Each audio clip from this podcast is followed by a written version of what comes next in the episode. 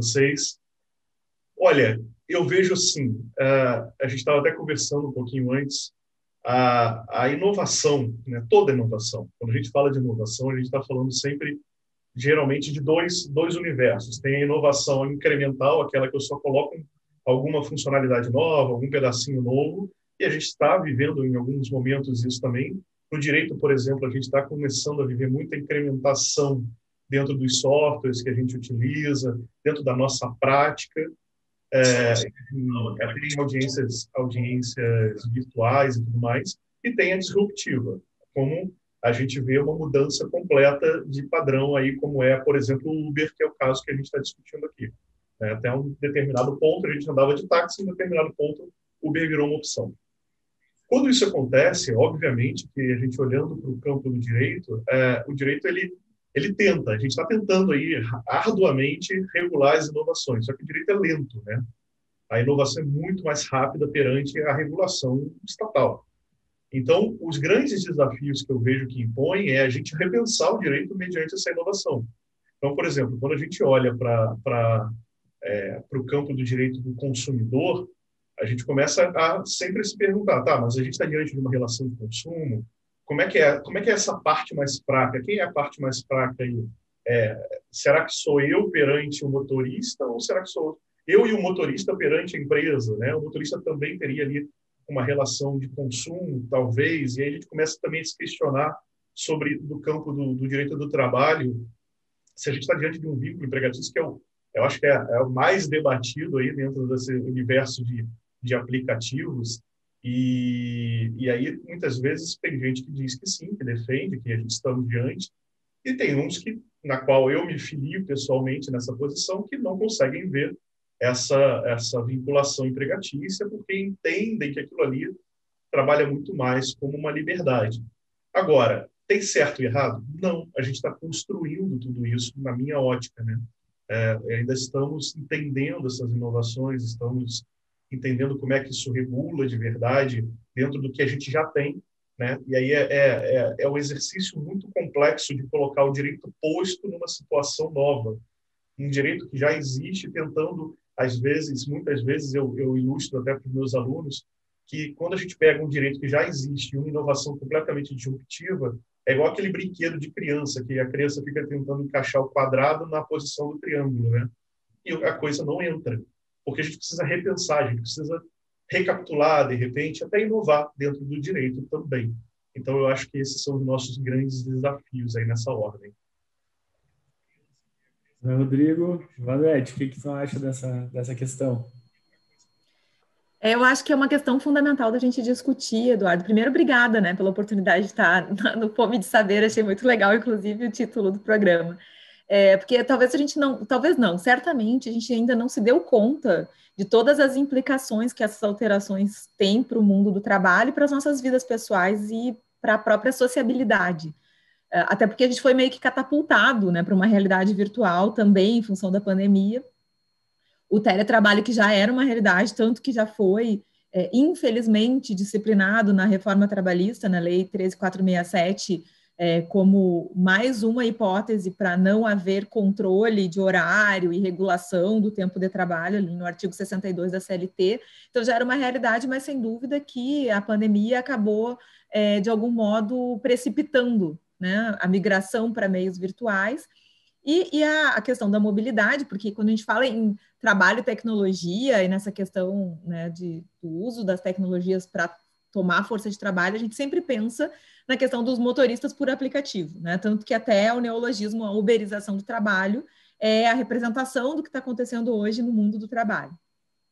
Isso já era uma realidade, mas sem dúvida é uma realidade que a pandemia, de algum modo, é, é aprofunda, digamos assim. O que eu acho que a gente precisa pensar sobre isso, Eduardo, é, em primeiro lugar, que a, a, o fato do uso da tecnologia se interpor dentro de uma relação entre capital e trabalho não significa necessariamente a alteração do fenômeno social. Nós continuamos vivendo numa sociedade em que as pessoas dependem do trabalho que fazem para sobreviver e alguém ofere lucro com esse trabalho. Então, essa questão fundamental não se altera com o uso das tecnologias. Se ela não se altera, a forma como o Estado enxerga essa relação, né, que no nosso caso é enxergar como relação de emprego, há inclusive no artigo 7 da Constituição um direito fundamental à relação de emprego que é, portanto, uma relação de troca com todos os direitos trabalhistas que estão lá na CLT, etc., uh, nos determina ou deveria determinar que o nosso olhar buscasse é, alcançar essas pessoas que estão trabalhando por meio de aplicativos ou que estão trabalhando através do uso de novas tecnologias, é, reconhecer a elas esses direitos todos. O que, que a gente está vendo que está acontecendo? O contrário disso. Né? Nós estamos utilizando a tecnologia não só para permitir uma exploração maior, porque, por exemplo, os motoristas por aplicativo e eu estava ouvindo ontem ainda uma aula sobre isso da, da professora Vanessa Patriota, onde ela traz dados, Eduardo, de que esses motoristas trabalham em regra sete dias por semana, a média de jornada é de mais de 12 horas por dia, ou seja, nós temos pessoas que estão trabalhando fora dos parâmetros constitucionais de trabalho, estabelecidos que são parâmetros seculares, porque a jornada de oito horas, por exemplo, está na Convenção 1 da OIT de 1919, e nós estamos negando, como, como Estado, para essas pessoas o, os direitos mínimos de uma relação de emprego. Claro que nós temos decisões já reconhecendo o vínculo de emprego, por exemplo, para motoristas de aplicativo, mas também a gente sabe que é uma resistência grande, que existem algumas decisões que negam esse vínculo, assim como existem decisões que entendem difícil regulação de jornada para quem faz teletrabalho, quando a gente sabe que a tecnologia pode servir exatamente para facilitar esse controle. Quer dizer, né, não há nenhuma dificuldade em regular tempo de trabalho para quem trabalha por meio de uma tecnologia. Ao contrário, é muito mais fácil de saber quando a pessoa está logada ou não está, quando ela está acessando o ambiente virtual de trabalho ou não. Mas nós estamos, infelizmente, utilizando, aproveitando as tecnologias para precarizar ainda mais as relações de trabalho e as condições de vida de quem vive do trabalho. Por isso, inclusive, esse neologismo uberização acaba sendo identificado como precarização de trabalho, e não como um trabalho sob novo formato, e sim como um trabalho com maior espoliação ainda do que aquele sob os moldes, digamos, industriais. Então, a ideia é a gente, como o Rodrigo e a Valete falaram, a gente evoluir, na verdade, né? A gente tem que melhorar o ambiente de trabalho, acho que a intenção é sempre essa, né? A tecnologia tem que entrar para a gente avançar. E aí a gente fica na dúvida ou na polêmica de como se avança, então, né? Uh, bom, essa é uma questão também, eu acho que de, uh, em relação aos aplicativos levarem a gente a trabalhar individualmente, né? Então, por exemplo, Uber, iFood sempre priorizam o trabalho individual em detrimento de um trabalho mais coletivo, mais em equipe, né? Essa, essa forma de tecnologia, ela também é um pouco uh, direcionada para um tipo de organização do trabalho ou outro. Mas a segunda pergunta, então, seria a parte de desmaterialização dos bens de uso, né? Que acho que também é uma tendência que os aplicativos estão trazendo, Spotify, Netflix, enfim. Uh, qual, qual, é a forma que isso impacta uh, o direito de propriedade e a atuação dos advogados em relação a esse direito de propriedade e, enfim, como vai ficar o direito uh, romano, né, Rodrigo, aí, em relação, foi sempre baseado nesse direito de propriedade com essa nova realidade, né? O que, que vocês podem contribuir com nós sobre isso? É, Edu, é, assim, cara, essa desmaterialização é uma não é uma coisa só da tecnologia. A tecnologia só permitiu, ela conseguiu viabilizar essa intenção de desmaterialização. Porque, assim, se a gente começa a verificar o próprio andar da humanidade, a gente vem verificando muito uh, uma mudança de comportamento nas gerações, né? Uh, pega a geração dos meus pais e dos meus avós, que eram gerações mais próximas de um período de escassez muito grande, que foi o período pós-guerra, o período de revoluções muito profundas na sociedade, a propriedade era segurança, né? que era a mesma ideia que vinha lá do direito romano, que era um período de guerra. Em todos os períodos de grande turbulação, né, de grande comoção social, a propriedade é segurança. Você ter a sua casa é o seu é o seu espaço de segurança, né? Você ter uh, você ter o seu carro é a sua segurança de mobilidade, de deslocamento.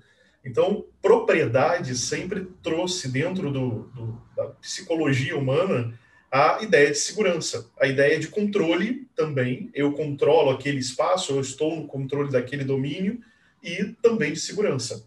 Só que de um tempo para cá, a gente foi vendo a, evolu a evolução da humanidade no sentido de que isso não era mais necessário ao mesmo tempo em que a sociedade encarecia.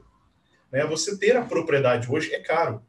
Se você parar para pensar, é muito mais caro hoje, em termos de dinheiros atuais, você ter uma propriedade, é, uma casa, do que você ter uma casa lá atrás. E isso começou a não compor o sonho das pessoas. Né? As novas gerações começaram a entender que eu poderia usar, até porque a tecnologia veio viabilizando isso, eu poderia usar sem necessariamente ser o dono. E aí que veio essa ideia de desmaterialização. Né? É, eu posso usar a música sem ter que comprar o CD. Eu posso usar o vídeo sem ter que comprar a fita ou o DVD. Né? Eu posso usar a residência sem ter que necessariamente usá-la no sentido de fazer um contrato de locação formal ou até mesmo alugar um quarto num hotel. Eu posso simplesmente alugar sua casa por um período específico de tempo. E a regra fica trabalhada entre nós dois. E também veio a ideia de deslocamento. Consigo desmaterializar o deslocamento, ou seja, o seu carro que estava parado na sua garagem, que é sua propriedade, mas que até então você usava só para se deslocar para o trabalho, para sua vida privada, passa a ser um veículo que você pode ganhar dinheiro e ao mesmo tempo eu posso usar esse seu veículo né, para me deslocar sem eu ter um veículo ou sem eu querer é, é, comprar um veículo. Então, as coisas foram mudando a ponto da gente hoje estar tá falando já há algum tempo e ganhando cada vez mais força da desmaterialização do próprio dinheiro. Né? É, a gente tem visto aí a, a, odisseia, uma verdadeira odisseia que tem que tem sido as criptomoedas, a, a questão da, do dinheiro virtual. Né? E, cara, isso faz muita, muita lógica para todo mundo. Só que quando isso faz muita lógica para todo mundo, se você olha para um sistema jurídico baseado na parte civil em propriedade, porque a gente herdou essa, essa lógica em cima do direito romano, a gente precisa repensar. Né? Se você pega lá o, o pedaço de direitos reais, por exemplo, é um pedaço completamente baseado em propriedade, completamente baseado na ideia de alguém é dono e ele tem direitos sobre aquela propriedade que ele pode ceder momentaneamente, permanentemente, que ele pode inclusive vender a propriedade. Só que nesse momento a gente não está mais pensando em propriedade, a gente está pensando em uso, né? Então a gente está muito mais afeto à ideia da cessão momentânea do que a compra, a aquisição do direito permanente. É, e por conta disso, eu vejo uma mudança muito grande de comportamento. Uh, agora mesmo, por exemplo, a gente está numa discussão muito grande no meu escritório. Uh, a gente começou a atuar na parte de, de games e esportes. Né? Imagina, o escritório de advocacia com uma área voltada para games. Isso parecia coisa de de, de, de, nerd, né? de futuro, assim, uma coisa, ah, isso não tem nada a ver. E hoje a gente está discutindo, por exemplo, sobre a propriedade de bens virtuais dentro de um, de um jogo. Porque aquilo ali o cara despende tempo, ele despende dinheiro, ele despende energia e aquilo passa a ser dele, em tese, né? que é a grande discussão. Por quê? Porque naquilo ali, é um, na verdade, são bits, a gente está falando de um monte de zeros e uns, que compõem o código que é de uma empresa. A empresa escreveu aquilo ali. E aí, quando a empresa aplica certas sanções, porque acha que está é, tá havendo uma violação do, do, do, código de uso, da, da, dos termos de uso do, do jogo, ela vai lá e simplesmente retira a conta do usuário. Só que todos aqueles bens que ele foi acumulando, isso hoje tem valor econômico no mercado. Os bens são vendidos no mercado. E aí a gente está falando de bens absolutamente virtuais. É, não é, não, e aí é que é o grande, o grande detalhe. O direito já começou a fazer essa diferença muito bem. Uma coisa você está falando, por exemplo, de uma situação eletrônica, né? Exemplo, ah, eu falo do dinheiro eletrônico. O dinheiro eletrônico é só uma representação numérica, em termos de zeros e uns, do meu dinheiro real. Então, quando eu olho o meu saldo bancário no meu web banking, aquilo ali é um dinheiro eletrônico, porque ele representa o meu dinheiro real. Mas quando eu olho para uma criptomoeda, aquilo não tem representação material nenhuma. Aquilo é 100% virtual. Então a gente está falando de um dinheiro virtual que pode ser, através de um câmbio, equiparado com um dinheiro real. E aí essas, essas diferenças entre eletrônico, virtual e real é que eu acho que é o grande. Uh, tem muita gente estudando sobre isso, inclusive uma das temáticas mais quentes agora do direito de sucessões é a herança digital né, que é, tem grandes estudiosos, professores incríveis que estão se debruçando sobre o tema, porque a gente está gerando numa sociedade cada vez mais digital, estamos gerando patrimônio digital. Esse patrimônio tem que ser regulado pelo direito, mas o direito ainda, ainda olha para a propriedade material. Né? Então, a gente está tentando entender como é que vai pegar essa propriedade material e agora fazer uma, uma um trade-off, né? fazer uma troca e entender como é que agora eu coloco isso dentro desse universo digital também. Pode fazer as tuas considerações aí em relação a essa. Eu fiquei ouvindo o Rodrigo e pensando que maluquice que é, né? A gente num mundo em que tem pessoas pegando comida do lixo para se alimentar e pessoas morando em casas de chão batido ou na rua, né?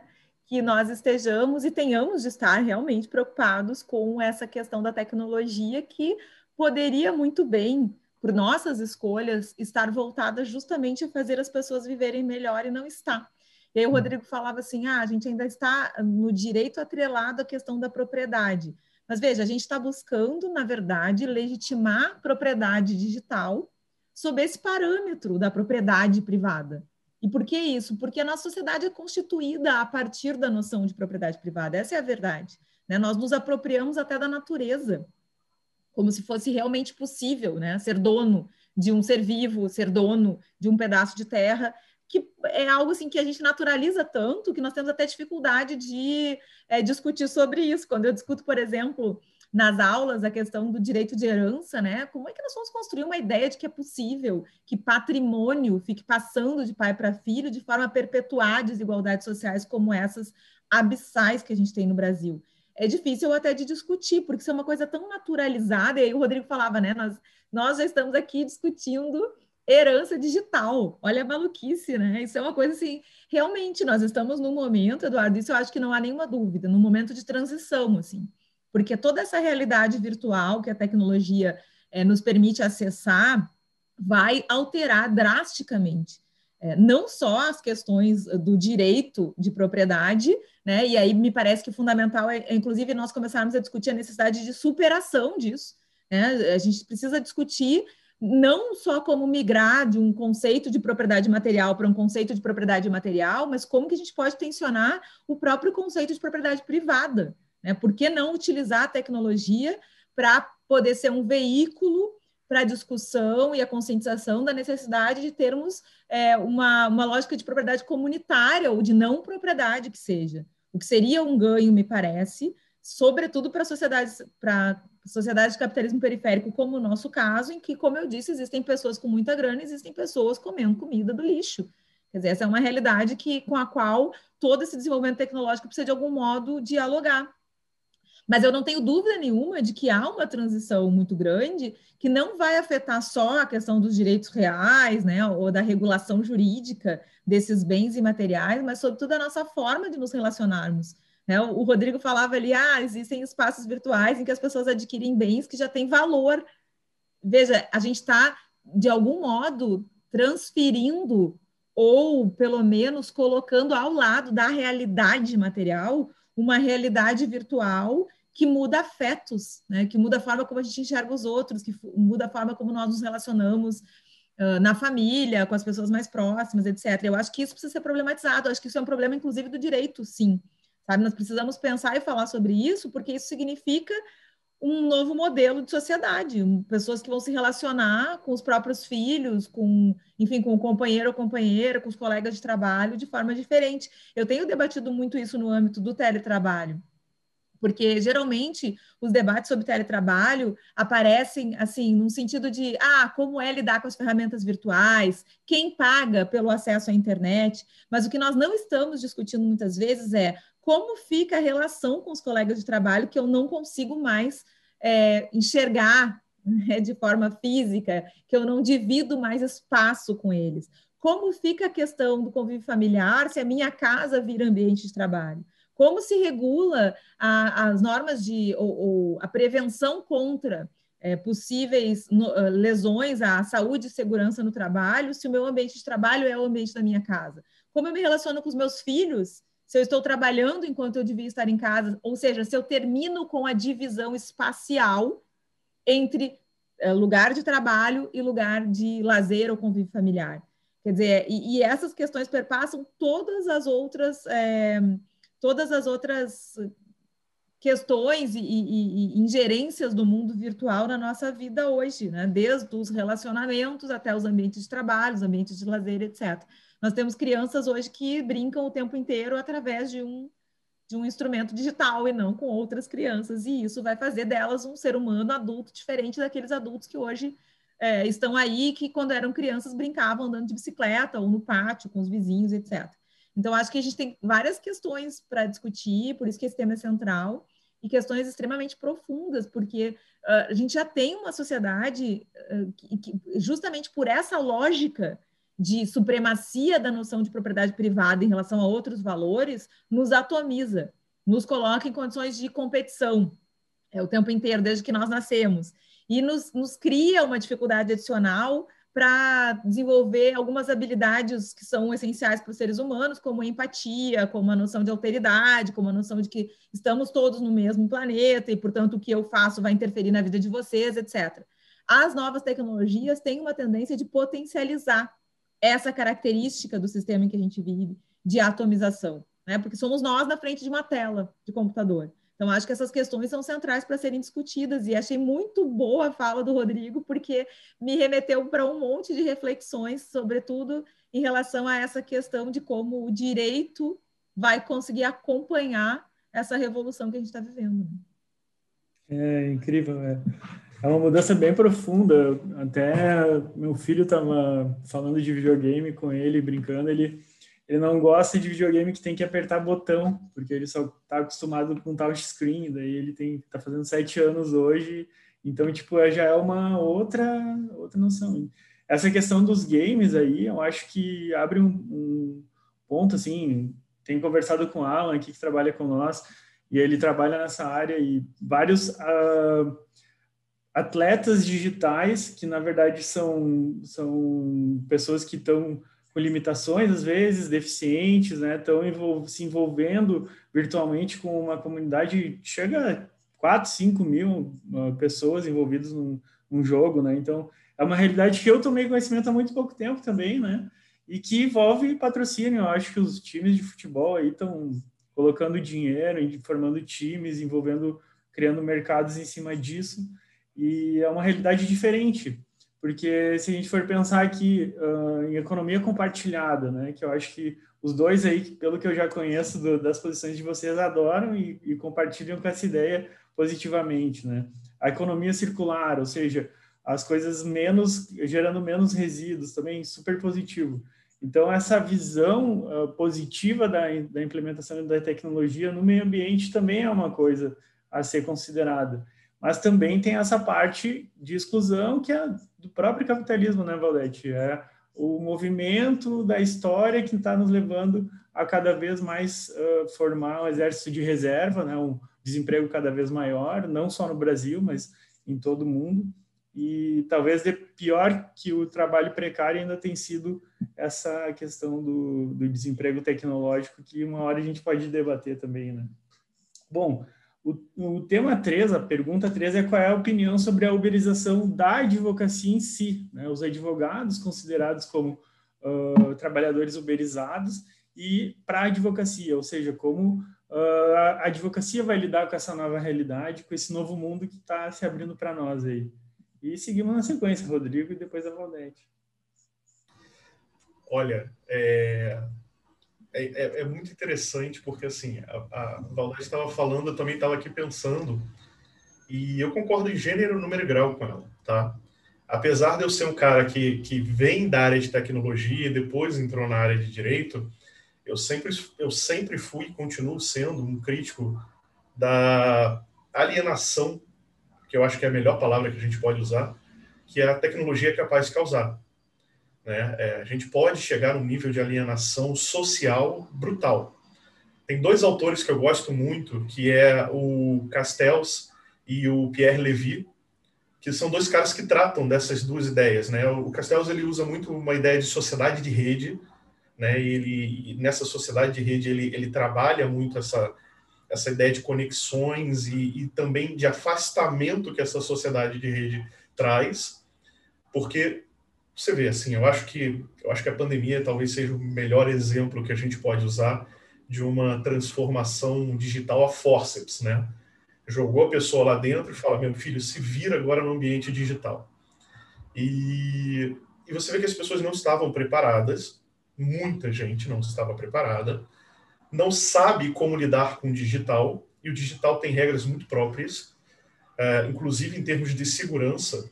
Muita gente ainda, e principalmente quando a gente vai pensando em, em camadas mais populares da nossa sociedade, que é onde concentra uma grande maioria de pessoas, uh, não há educação digital. Zero. Educação digital zero. Então a pessoa não está preparada para lidar com o ambiente digital, em termos de segurança, em termos de comportamento, em termos até de ética dentro da, da rede, da rede né, da internet, porque acha ainda de uma forma muito errada que é um terreno sem lei. Né? É uma área que você pode, por exemplo, atrás de um monitor, falar o que você bem entender e está tudo certo, nada vai acontecer com você. É, dentro, da, dentro da área de cybercrimes tem até uma expressão interessante que é o leão de monitor. Né? Atrás do monitor o cara é um leão. Aí quando vai para audiência é um gatinho lá, ah, desculpa, eu não sabia, foi sem querer, senhor promotor.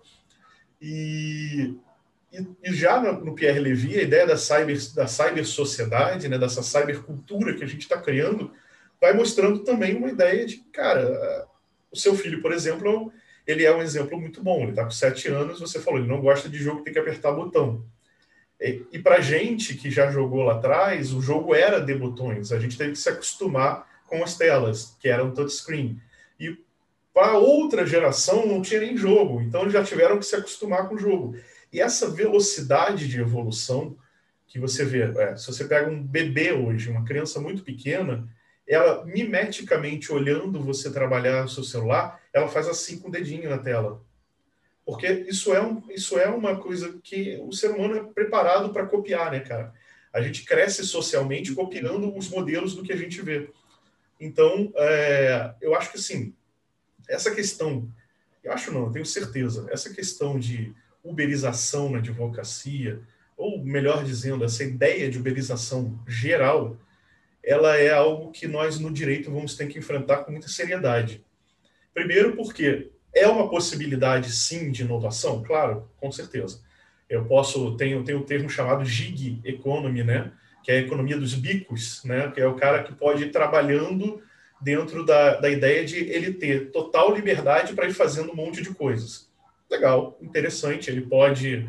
Uh, eu, eu tenho um, debate muito, muito, é, muito forte com algumas pessoas que eu acredito, e aí eu queria, quero até depois ouvir a, a, a opinião da Valdete, que eu tenho certeza que eu vou aprender muito nessa opinião dela. Mas eu acredito de verdade que sim, a gente está vivendo talvez a, a última década do nosso modelo de trabalho como a gente conhece. Eu acho que a gente vai passar por uma revolução muito grande, forçado meio pela tecnologia, né? É, por toda essa essa essa ideia que muita gente já tem alguns pessoa, algumas pessoas no direito defendendo o fim da ideia de trabalhador e agora começando a chamar de colaborador e aí não mais seria direito do trabalho, seria direito do colaborador. É interessante, são pontos de vistas, é, mas eu acho que a gente está aí numa uma modificação social profunda onde cada vez mais a gente vai ter menos vínculos empregatícios e cada vez mais a gente vai ter mais autônomos, mais pessoas fazendo a sua própria renda. Porque a tecnologia está permitindo isso.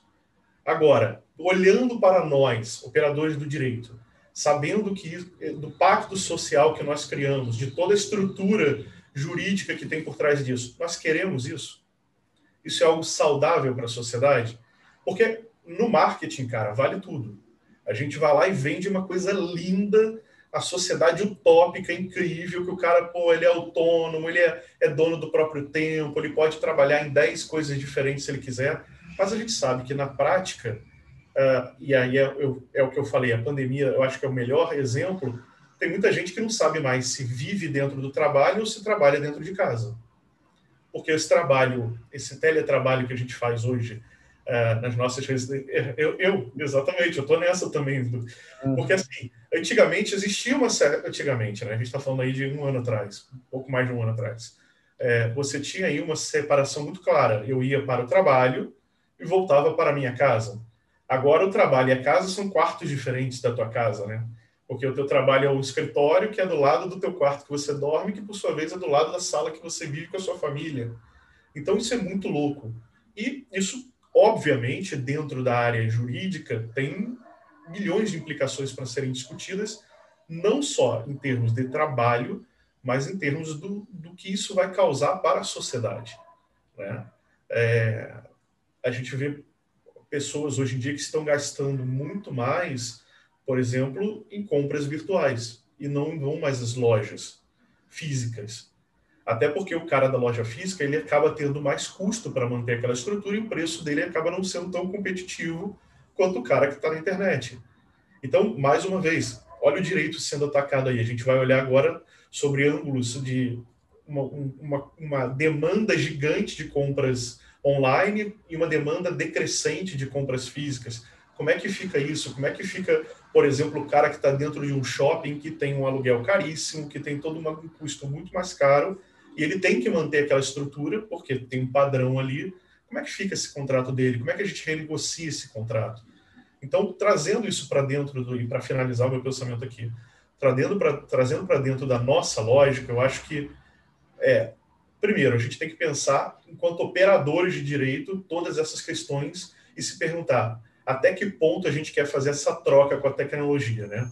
É, é o que eu estava falando até para você antes da gente começar aqui. Inovação sempre tem um trade-off, sempre tem uma troca. Se eu estou ganhando de um lado, eu pode ter certeza, eu estou perdendo do outro. Nunca é uma relação só de ganha-ganha. Se eu ganho muito de inovação, eu talvez esteja perdendo autonomia, qualidade de vida, eu talvez esteja perdendo proteções, eu talvez esteja perdendo direitos. Então a gente tem que sempre se perguntar isso, enquanto operadores. E, para finalizar, enquanto advogados, a uberização, é, na, no sentido como a Valdete muito bem colocou, de precarização, não é salutar em nenhuma profissão. Nenhuma. Então, o advogado que também caminha para uma uberização em termos de você poder pegar é, um monte de coisas em plataformas. Uh, me preocupa muito uma, uma. Eu acho muito. Cara, eu adoro marketing, eu acho marketing uma coisa incrível, mas eu acho que ele tem que ser bem utilizado.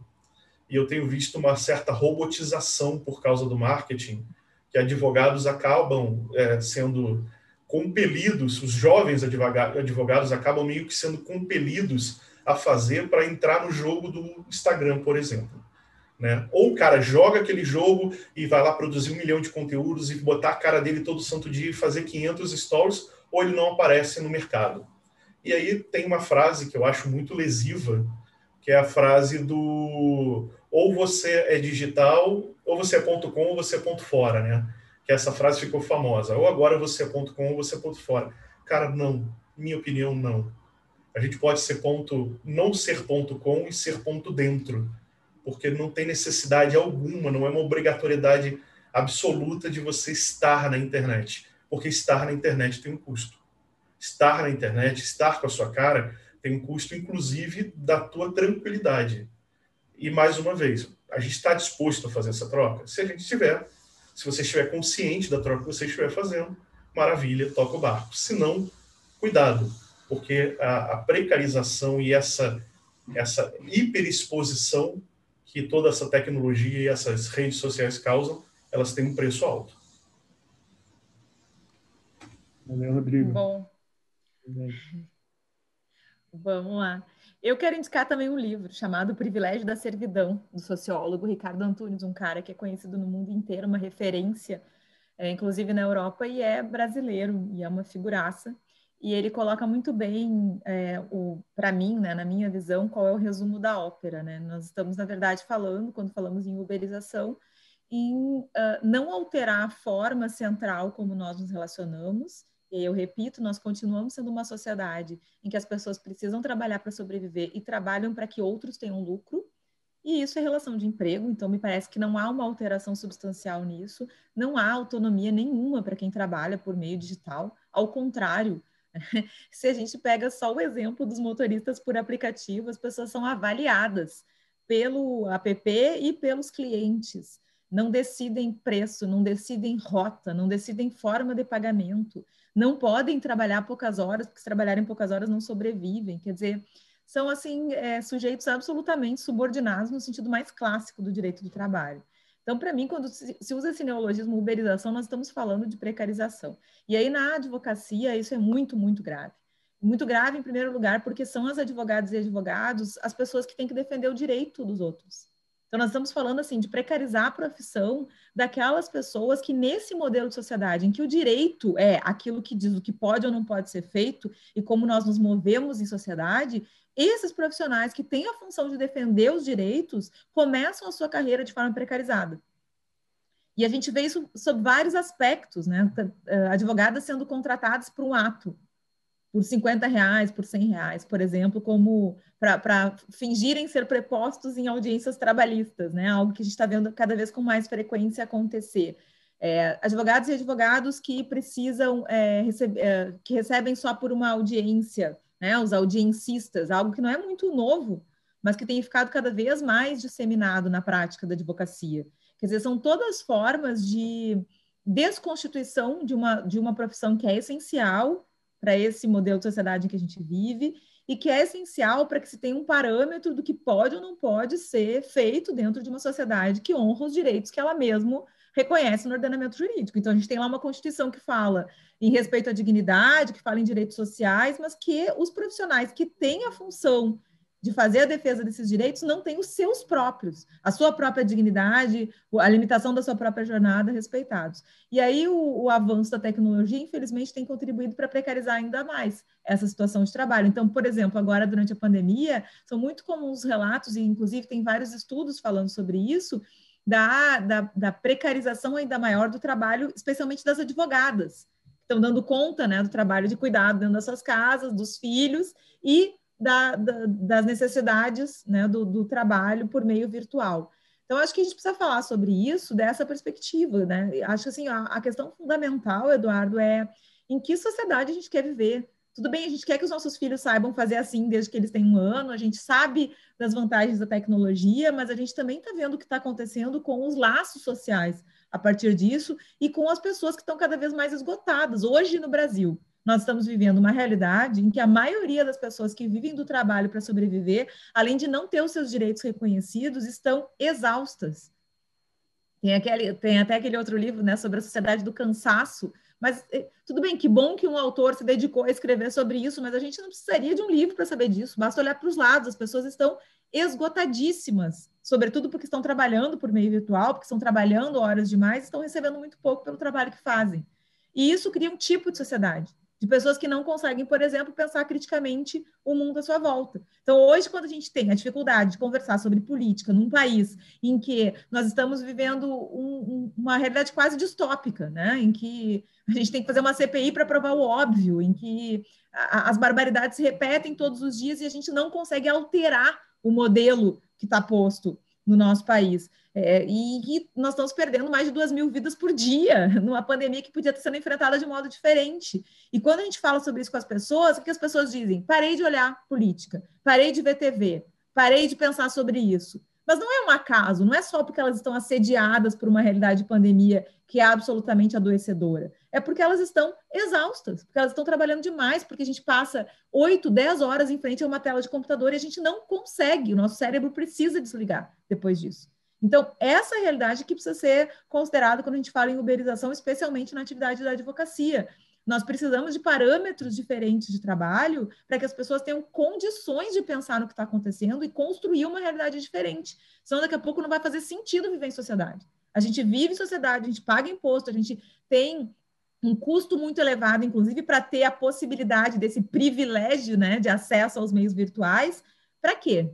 né, para passar a vida inteira trabalhando e daqui a pouco, quando se dá conta, a vida já passou, a gente não viu os filhos crescerem, a gente não sabe o que está acontecendo no nosso país, a gente não está tendo noção, por exemplo, do quanto a nossa natureza está sendo destruída, porque nós corremos atrás né, de dar conta desse mundo virtual é, que é enlouquecedor em vários aspectos. Então, acho que se a tecnologia tem seu lado positivo, e eu não tenho dúvida nenhuma de que tenha, é, ela precisa ser vista e analisada, sobretudo na perspectiva das relações de trabalho, sob esse enfoque. Ela precisa fazer sentido, para que a nossa vida seja melhor, não para que a gente passe a ser, de algum modo, é, escravizado por, por, esse imperativo. E daí é muito interessante que o Rodrigo traz, né? De advogados e advogados que, que entendem que precisam estar no mundo virtual, porque as redes sociais, na verdade, criam uma lógica de mega exposição que muitas vezes prejudica a vida privada dessas pessoas e elas estão ali, né? Eu vejo muito isso nas audiências trabalhistas, é, as redes sociais sendo trazidas, inclusive, como meio de prova, porque as pessoas se expõem de uma maneira que elas não se dão conta que aquilo depois vai ser utilizado, inclusive, contra elas, é, nesses, né, nesses ambientes, para perder emprego, né, para ser acusado de uma justa causa, para ser exposto num processo trabalhista ou num processo, enfim, em geral. Quer dizer, nós também precisamos nos dar conta, né? Quando o Rodrigo fala o leão na frente da tela, de que quando nós estamos em frente a uma tela, nós estamos permitindo que o mundo inteiro é, invada a nossa privacidade, capture a nossa imagem, capture as nossas palavras e que isso tem consequências. Tem consequências jurídicas, mas também tem consequências pessoais e sociais, né? Acho que é isso. Eu aprendi com o Rodrigo que depois de três minutos que a informação, a imagem, o documento está na internet, nunca mais se tira, né, Rodrigo? Na palestra lá tu falou.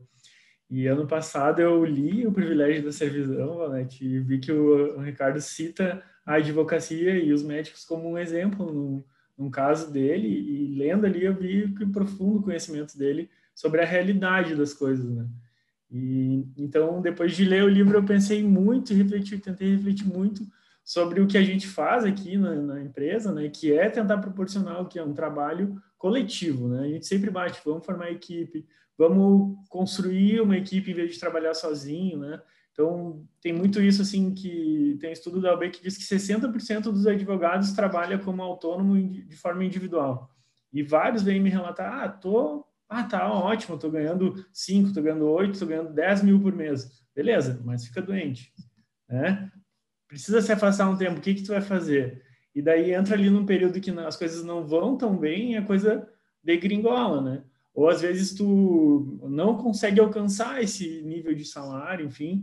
Uh, então, muita gente com a uberização consegue, entre aspas, se dar bem e ganhar bem, é verdade, mas também são pequenas exceções. Em geral, o quadro né, da advocacia ele está cada vez mais difícil. E essa questão de se expor na internet também uh, vem demandando muito do advogado e, e, comprometendo até um pouco do trabalho, né? Vamos, a gente pode ser refletir sobre isso também. Mas sensacional, adorei ter recebido vocês aqui, foi ótimo. A última parte é uma consideração final e indicação do livro, já que a Valdete já deu, se ela quiser dar outra indicação também, uh, fica à vontade, tá? Mas a ideia é a gente já encerrando, porque a ideia é só pegar o tempo do almoço ali né, do pessoal para dar uma descontraída. Rodrigo, uh, com as palavras, e depois pode passar para a Valdete. Edu, eu quero agradecer mais uma vez pelo convite. É, também agradecer a todo mundo que tirou um pedacinho aí do almoço para aqui nos assistir, conversar um pouquinho conosco. Valdete, muito obrigado. Eu tenho certeza que eu aprendi e enriqueci muito aqui também. E eu quero ter a oportunidade de conversar mais com você depois, porque eu acho que a gente tem é, muito a, a, a, sempre aprender sobre visões nessa questão. Eu estou mais dentro da tecnologia, então às vezes eu tenho uma visão mais viciada em alguns momentos, eu admito. É, e é importante a gente oxigenar. E para o pessoal, né, para todo mundo que está aí, eu deixo uma indicação do livro que eu já falei. Acho muito legal todo mundo dar uma lida no A Sociedade da Rede, ou A Sociedade em Rede, não lembro qual é a, a preposição do Manuel Castells. É um espanhol incrível, um cara muito bom. Ele tem uma trilogia, mas começa com esse, que esse é, esse é bem legal. E, pessoal, pensem tudo que a gente conversou aqui sobre um ponto de vista crítico, tá? Não comprem ideias, não engulam verdades. É, geralmente, quem ganha mais dinheiro com a uberização é quem te vende uberização, não é você que executa a uberização. Né? É, quando a gente fala, por exemplo, dos gurus do marketing, que são os caras que estão aí vendendo todo esse conhecimento de marketing, você tem, sei lá, 20 gurus vendendo para 2 milhões de pessoas. Quem é que está rico? São os 20 gurus, não os 2 milhões de pessoas. Então, é, sejam críticos. Eu acho que a gente está tá vivendo uma sociedade de pouca crítica e muita compra das coisas formatadas, sabe? As pessoas estão comprando muitas verdades e criticando muito pouco essas verdades. E isso vale para tudo. Vale para nossa nosso nosso dia a dia, vale para a tecnologia que lhe é apresentada, é, para as inovações que são apresentadas, para, os milagres dessas inovações que são apresentados. Então, seja crítico. Pense com bastante clareza e sempre avalie. É, a troca que eu estou fazendo é, é boa? Né? É, é o que eu quero para minha vida? Eu quero trabalhar 14 horas por dia? Eu quero trabalhar sete dias na semana? É, eu quero não ver meus filhos, por exemplo, crescendo porque eu preciso correr atrás de um eterno número X na cabeça. Então, sempre avalie isso. Se você tiver muito em paz com essa troca, se você entender que é isso que você quer para sua vida, siga feliz.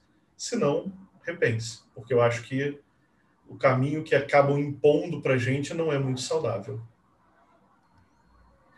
Bom, Eduardo, eu quero. Bom, eu já, já indiquei o, o, livro do Ricardo, quero indicar um filme, aquele Você Não Estava Lá, que fala bem desse processo né, de crença que o Rodrigo traz aqui, que a gente tem que pensar criticamente, de crença que, que o trabalhador vai ser autônomo, que vai ficar tudo muito bem. O livro, o filme é muito interessante porque ele começa com essa proposta, né? Você não quer ser o seu próprio chefe, você não quer ser um profissional autônomo, e aí o, o trabalhador diz, claro que eu quero, e depois o filme mostra a realidade disso.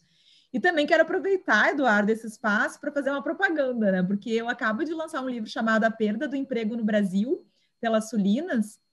E, e nesse livro, falando da perda do emprego, eu também acabo abordando nos capítulos justamente essa questão da precarização do trabalho que a gente está vivendo hoje de uma forma tão assustadora, especialmente no Brasil, né? E agradecer muito a oportunidade de estar aqui hoje com vocês e parabenizar por esse programa, muito legal. Obrigado, Valdete. Obrigado, Rodrigo. Espero que a gente tenha outras oportunidades e por hoje é só. Valeu, gente. Obrigadão aí. Um abraço. Tchau, tchau, pessoal.